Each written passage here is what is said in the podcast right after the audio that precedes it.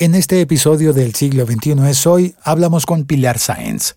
Miramos la historia hace 50 años, las que programaban eran las mujeres, porque era una tarea casi, entre comillas, secretaril. Entonces estaban las mujeres y las grandes programadoras y demás de hace 50 años eran mujeres. Las que escribían los códigos eran mujeres y después lentamente fueron invisibilizadas y sacadas del campo por hombres. Este es el tercero y último episodio de la serie del siglo XXI es hoy sobre la encuesta del uso de Internet en Colombia que nos da luces a cómo se usa en otras partes de América Latina. En el primer episodio hablamos con Eduardo Santoyo, de Internet.co, la compañía que promovió la encuesta. Ya llevamos años promoviendo los resultados de una encuesta que hacemos para que los colombianos hablemos de cómo Internet afecta nuestra vida, cómo nosotros estamos viendo Internet y llevemos esas discusiones a nuestra familia, a nuestras casas y hagamos un uso más proactivo y ojalá positivo de Internet.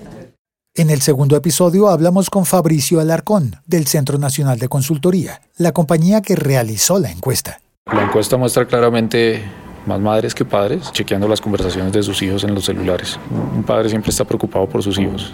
Es muy difícil decirle uno a su hijo, déjame estar en tu Tinder, ¿no? Eso, eso ya, no, ya no va a pasar, ¿sí? Pero uno sabe que Tinder está presente en sus dispositivos, entonces tiene que tener conversaciones frente a eso. Probablemente esos eran los antecedentes para comprender mejor este episodio con Pilar Science de la Fundación Carisma. Nosotros nos ubicamos en una intersección entre la promoción de derechos humanos y todo lo que tiene que ver con medios digitales. O sea, nosotros estamos casados con esta idea de que Internet y los medios digitales son un lugar para el ejercicio de derechos y por tanto se debe preservar ese lugar para el ejercicio de derechos. Buena parte de nuestro trabajo tiene que ver con garantizar que Internet cada vez más sea un lugar donde se puedan ejercer derechos. Eso es muy noble y a la vez muy etéreo como que uno se pregunta, ¿y cómo se cómo financian? ¿Cómo logran trabajar? Buena parte de la financiación nuestra viene por procesos de, de, cooperación internacional, entonces a nosotros nos financia, qué sé yo, Open Society, Access Now, Privacy International, que son organizaciones de afuera que están trabajando sobre estos mismos temas o les interesa que haya gente trabajando sobre estos temas y nos dan dinero para manejar proyectos específicos o para pues, ya como las tareas gruesas que tiene la organización. Igual también hacemos consultorías, trabajamos con eh, organismos o con otras entidades que necesitan afianciamiento, por ejemplo, qué sé yo, en temas de seguridad digital. Entonces tenemos una línea de trabajo donde hacemos auditoría para organizaciones de sociedad civil, donde damos talleres relacionados con el área de seguridad y para eso a veces es muy difícil buscar financiación, entonces como que una cosa ayuda a que podamos hacer las otras y ahí vamos. Hace poco se ganaron un premio. Sí, nos ganamos el premio de libertad de expresión del índice de censura de este año en la categoría de eh, activismo digital. Activismo digital. Qué bonito eso. Bueno, eh, ahora sí voy a las preguntas concretas. Todo eso es como contexto.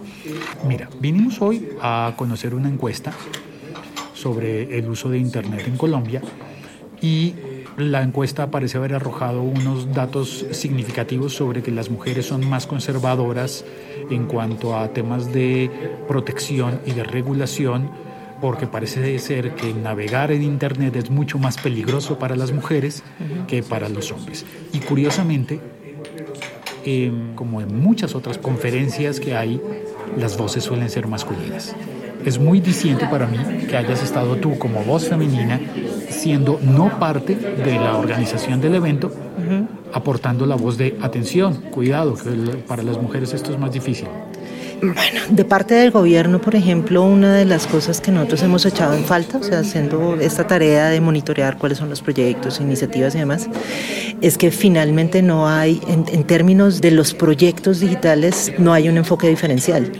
Y eso es grave, o sea, no hay una mirada sobre la problemática de la brecha de género en todo el proceso de modernización del sector TIC Y eso precisamente genera lo que tú dices.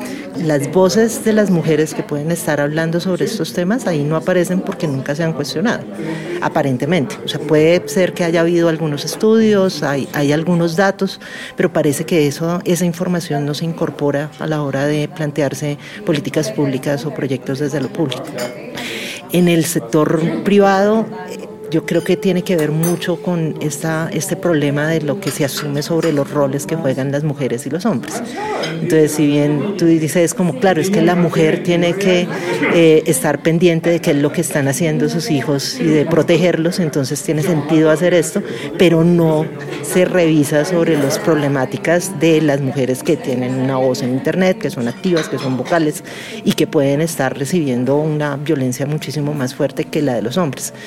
Y ese vacío que hay en estas miradas, yo creo que es el que está llenando sociedad civil. Lo estamos llenando organizaciones como nosotros desde Carisma, pero también lo están mirando otras, otras organizaciones y otros grupos de sociedad civil que están tratando de empezar a preguntarse qué pasa con las mujeres en Internet. ¿Cuál es la problemática? ¿Cuál es el problema que tiene? Yo, yo no sé, o sea, yo creo que son múltiples problemas porque igual Internet es un, es un lugar muy complejo tienes problemas de acceso que yo creo que se han ido superando en la medida en que ya no estamos accediendo a través del computador, que es algo que como un equipo mayoritariamente tenían la capacidad para comprarlo los hombres, ahora se está accediendo por celular, que es un poco más democrático el acceso, de alguna forma. ¿Con celulares hay más mujeres conectadas? Sí, pues no es que haya, hay más personas conectadas, incluyendo las mujeres. Y la diferencia no es tan alta porque digamos que acceder a un teléfono para las mujeres es relativamente sencillo, entre comillas. Pongo las comillas porque muchas veces es el equipo heredado del hombre o el equipo heredado de otra persona que entonces se lo regalo a mi tía, mi mamá, a mi hermana, mi lo que sea, pero de todas formas se tiene el acceso al equipo. Sí, hay una brecha, pero ya no es la misma brecha que se tiene sobre tener un computador en la casa, por ejemplo. Eh, lo que quizás es más importante son el tipo de actividades que realizan los hombres y las mujeres en Internet. Espera, eh, antes de llegar al tipo de actividades, significa que a la mujer la tecnología como aparato, la conexión llega después que al hombre. Primero llega al hombre y después llega a la mujer. Históricamente, hasta donde tengo entendido, sí, en, cuando estamos hablando ya de esta democratización de lo que ha significado Internet y los celulares y demás. Y si tú lo miras históricamente, eso arranca con procesos muy comerciales, donde pues obviamente los hombres dominan, y después llegan las mujeres. Ahora sí, miramos la historia hace 50 años, las que programaban eran las mujeres, porque era una tarea casi, entre comillas, secretaril. Entonces estaban las mujeres y las grandes programadoras y demás de hace 50 años eran mujeres las que hacían las conexiones, las que se ideaban cómo funcionaban las cosas, las, que escribían los códigos eran mujeres y después lentamente fueron invisibilizadas y sacadas del campo por hombres. Entonces hay, hay, hay un montón de historias muy fuertes sobre esta percepción sobre los roles que terminan jugando un papel crucial en lo que tiene que ver con el diseño mismo de la tecnología. O sea, los diseños de la tecnología generalmente están pensados para hombres blancos, eh, clase media, Estados Unidos y Europa, porque ellos son los desarrolladores, entonces uno desarrollan herramientas para ellos mismos y no están pensados de forma diferencial para el resto de poblaciones, ni para el tercer mundo o para personas eh, de otro tipo de características, incluyendo mujeres. Entonces, el enfoque diferencial en términos del desarrollo es una cosa muy reciente porque se empezó a ver que, que, las herramientas del norte no siempre se usaban de la forma como pensaba el norte que se iban a usar en el resto de países. y esas son unas historias muy interesantes. Es, bien poderoso porque además en, en, en, lógica de startup te dicen siempre tienes que partir de identificar un problema y proponer la solución a ese problema.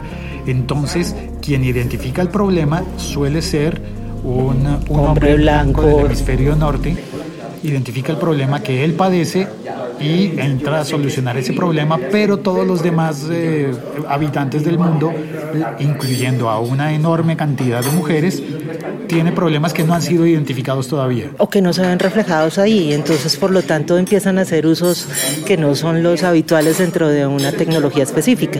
Entonces te pongo un ejemplo simple pero bastante obvio cuando uno lo ve desde acá, WhatsApp. Entonces WhatsApp fue desarrollado en el norte pensado en una, em, en una aplicación para mensajería instantánea que te solucionara el problema de comunicación, pero en nuestros países, en los países de América Latina, no se utiliza solamente como una mensajería instantánea, sino se utiliza casi como una red social.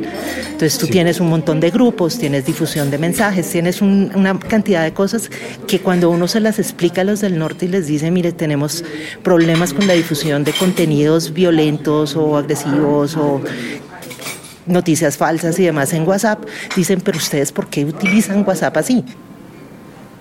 Y entonces ahí uno se va al otro lado y dice, pues es porque esta, este sistema de comunicación es el que es gratuito para todo el mundo porque en general está metido dentro de los planes corporativos, pues dentro de los planes que ofrecen las, los operativos, que cuando pagas la mensualidad está metido ahí. Eh, y, entonces no te pues. cobra más, entonces pues todo queda ahí y se vuelven las burbujas donde es fácilmente distribución de noticias falsas y demás y todos los fenómenos que hemos visto. Para el norte eso es, eso es muy extraño que haya sucedido de esa forma porque ellos no tienen este tipo de, de problemáticas. Todo el, no sé, todo, casi todo el mundo tiene acceso a Internet y no es solamente acceso a Facebook y a WhatsApp, que es lo que pasa acá. Entonces, cuando uno plantea esas diferencias entre lo que pasa en el norte y lo que pasa en el sur, el uso de herramientas también es diferente, es diferente en el norte que en el sur. Y uno empieza a ver ese tipo de cosas que están pasando. En los casos de las mujeres, cuando uno tiene una plataforma donde se puede identificar fácilmente que la voz es una voz femenina vocal que está hablando sobre algo, es muchísimo más fácil que se empiecen a generar agresiones y que se replique lo que pasa en el mundo de átomos.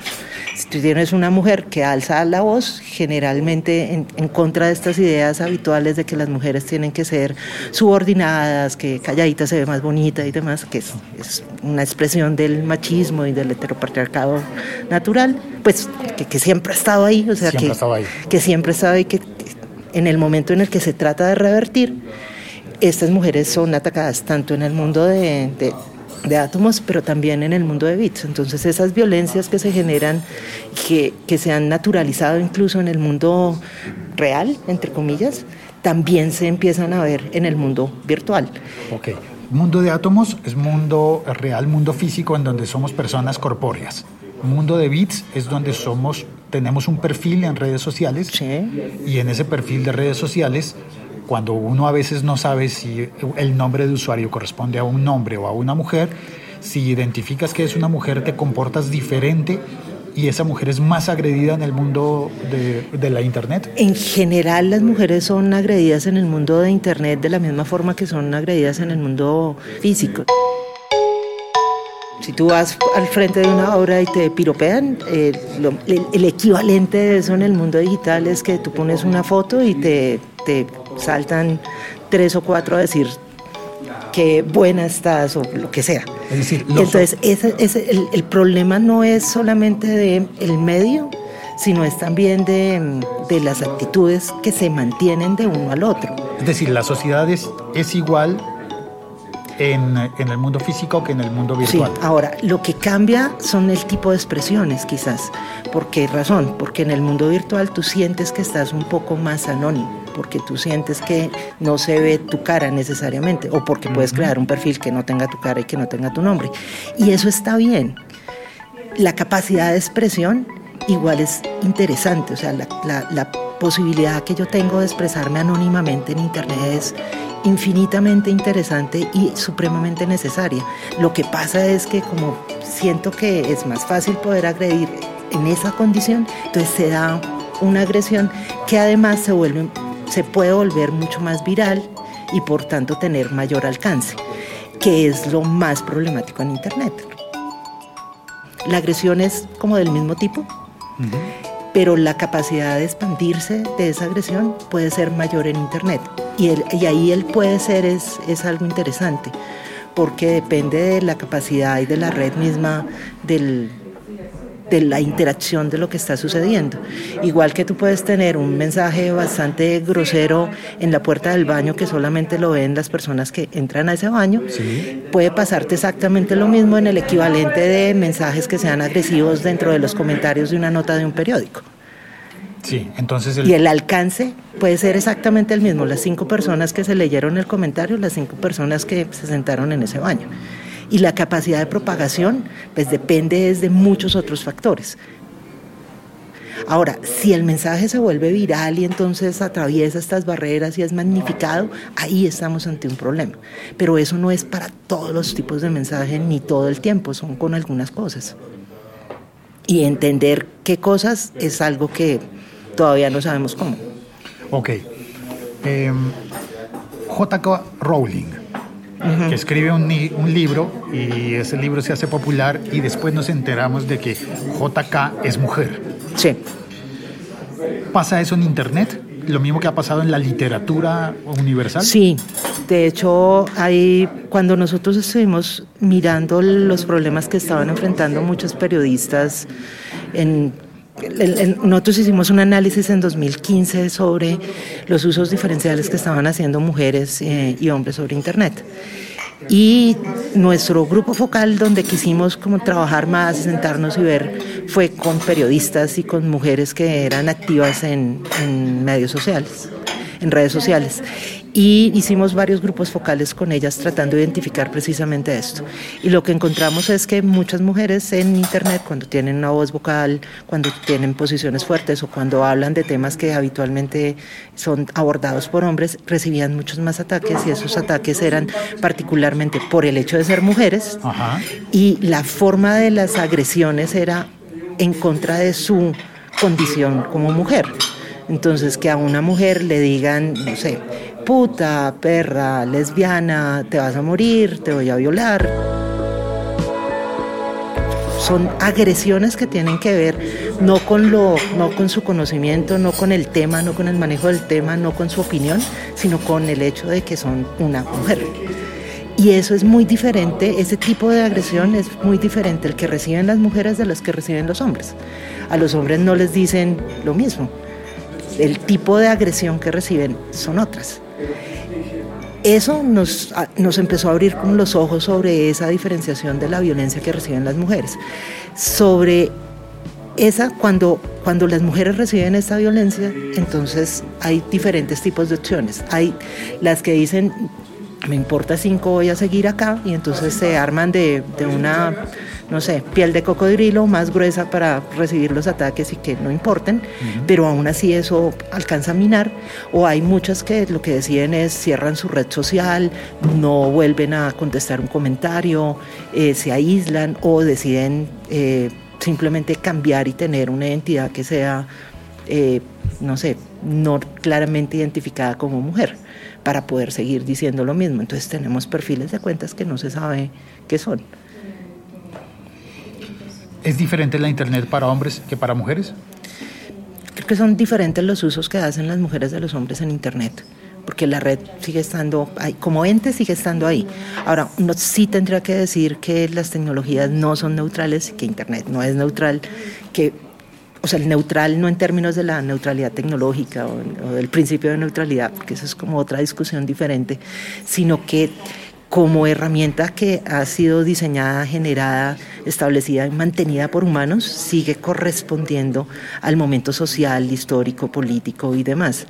Por tanto, muchos de los comportamientos, de los aspectos y de las problemáticas que vemos en ese mundo físico real, otra vez vuelven a meterse en Internet.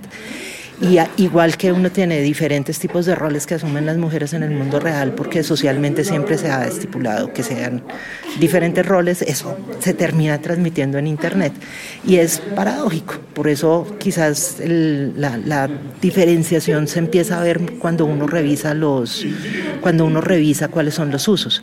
Las mujeres utilizan mucho más Internet para eh, y para aspectos relacionados con la comunicación y el entretenimiento, los hombres empiezan a tener además de comunicación y entretenimiento, empiezan a utilizarla para participación y para educación mayoritariamente. Las mujeres no han transitado todavía necesariamente ahí, entonces hay una diferenciación sobre los usos que da mucho, que da cuenta sobre el grado de empoderamiento que se tiene sobre la tecnología. ¿Es más peligroso navegar para una mujer? En general sí, porque pues está em, es susceptible a ataques, pero esto es igual que decir es más peligroso para una mujer estar en la calle. Tu percepción de seguridad siendo hombre es diferente a mi percepción de seguridad siendo mujer caminando por una calle oscura a las 10 de la noche. Tú tienes pánico de que te roben, yo puedo tener pánico de que me violen. Y eso es real y hay que hablarlo así. Porque si no somos capaces de aceptarlo y de entenderlo, no vamos a poder cambiarlo. Es muy poderoso lo que me estás diciendo. Muchas gracias. No, a ti. Em, medios de contacto para que alguien que escuche de Fundación Carisma. Nosotros estamos en Twitter, Twitter es arroba carisma con K. Eh, Facebook eh, también es, la cuenta es carisma A, tiene doble A. la página web que es carisma.org.co, eso es como nuestras redes sociales y demás. Perfecto. ¿Algún contacto personal si quieres? Eh, quizás mi Twitter, arroba mapizaro. ¿Arroba? Mapizaro. Mapizaro. Sí. Arroba mapizaro. Gracias. No, aquí, muchas gracias. Y este fue el tercer episodio de la serie del siglo XXI es hoy.com sobre el uso que le damos a Internet. Puedes escribirle con todo el respeto del mundo a arroba mapizaro en Twitter y cópiame a mí, arroba locutorco. Gracias por oír este episodio del siglo XXI es hoy.